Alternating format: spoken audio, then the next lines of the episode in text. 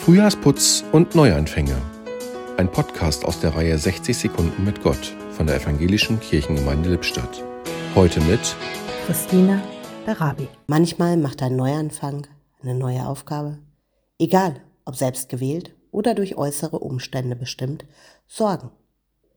Mir helfen dabei die Worte von Beppo Straßenkehrer aus Momo, geschrieben von Michael Ende. Siehst du, Momo, sagt er dann zum Beispiel, es ist so. Manchmal hat man eine sehr lange Straße vor sich. Man denkt, die ist so schrecklich lang. Das kann man niemals schaffen, denkt man. Aber man darf nie an die ganze Straße auf einmal denken, verstehst du? Man muss nur an den nächsten Schritt denken, an den nächsten Atemzug, an den nächsten Besenstrich und immer wieder nur an den nächsten. Dann macht es Freude. Das ist wichtig. Da macht man seine Sache gut.